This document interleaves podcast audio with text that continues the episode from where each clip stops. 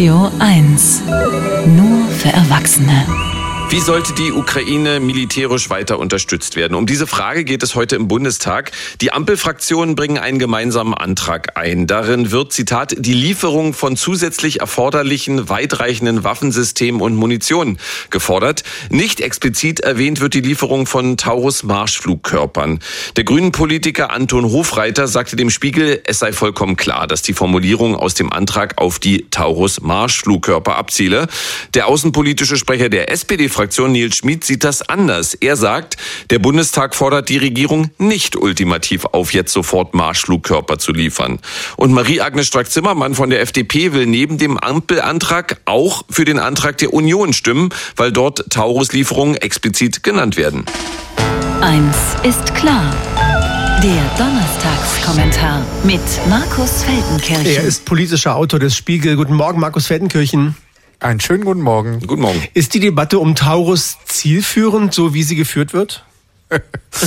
ja, merkt man ja. Hm. Nee, äh, äh, wirklich ganz und gar nicht. Äh, ich finde es in der Tat auch erschreckend, wie man aus dieser Frage wieder eine solch kommunikative Katastrophe fabrizieren konnte. Es handelt sich hier, so mein Eindruck, um eine gezielte Sprachverwirrung. Und das ist nicht allein die Schuld von Marie-Agnes Strack-Zimmermann. Gut, die prescht als erste vor, ihr habt's gesagt, stellt ihre Überzeugung über den Frieden der Koalition und will heute Nachmittag bekanntermaßen einem Antrag von CDU, CSU zustimmen, der ausdrücklich die Lieferung von Taurus Marschflugkörpern äh, fordert. Ich würde das mal unter dem Label radikale Überzeugungstäterin abstempeln. Wobei auch klar ist, wenn alle so handeln würden wie Strack-Zimmermann, äh, kann man das Prinzip Koalition oder Regierung eigentlich vergessen, aber das nur am Rande.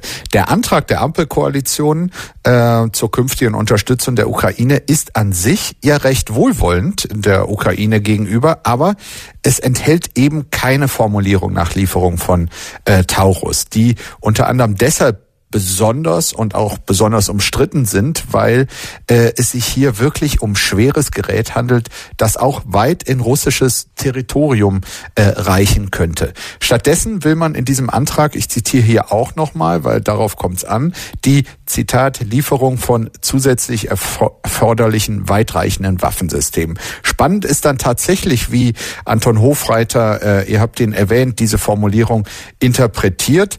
Äh, ich erwarte vom Kanzler Kanzler, dass er umsetzt, was ihm die Ampelfraktionen auftragen. Die Konsequenz dieses Antrags kann nur sein, dass er den Taurus freigibt. Der Kanzler wiederum lässt dann verkünden über seinen Regierungssprecher, was die Lieferung eines besonderen Waffensystems angeht, bleibt er bei seiner Position. Also der Kanzler. Und die Eingeweihten wissen, Scholz lehnte eine Taurus-Lieferung bisher konsequent ab. Bemerkenswert auch, dass der Regierungssprecher noch nicht mal den Namen Taurus aussprechen mag.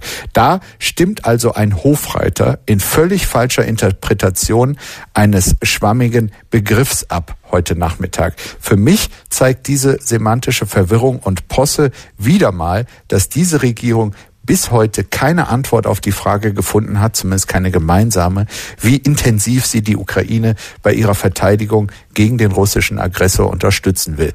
Ein Kanzler und dessen Fraktion mit besagten Formulierungen so viel Diskussions- und äh, Interpretationsraum schafft, ja, der will kein schweres Gerät senden, sondern Nebelkerzen werfen, um sich einer wirklich beherzten militärischen Unterstützung der Ukraine am Ende doch entziehen zu können. Der Donnerstagskommentar mit Markus Feldenkirchen vom Spiegel. Vielen Dank. Gern. Eins ist klar, der Kommentar. Nachzuhören auf radio1.de.